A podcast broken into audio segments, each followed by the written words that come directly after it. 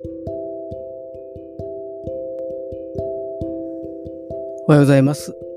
お元気でしょうか？今日の聖書の時間となりました。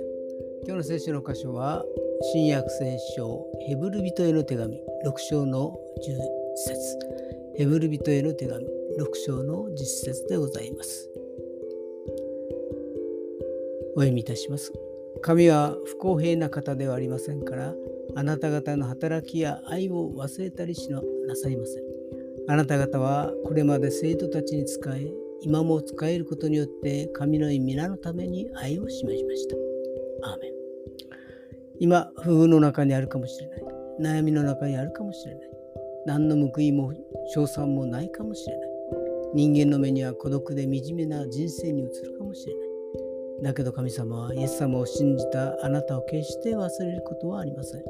見捨てることはありません。たとえ小さな愛だったとしても、わずかな奉仕だったとしても、報いてくださるのです。今日も主の恵みに満たされますように。それでは今日という一日が皆さんにとって良き一日でありますように。よしえでした。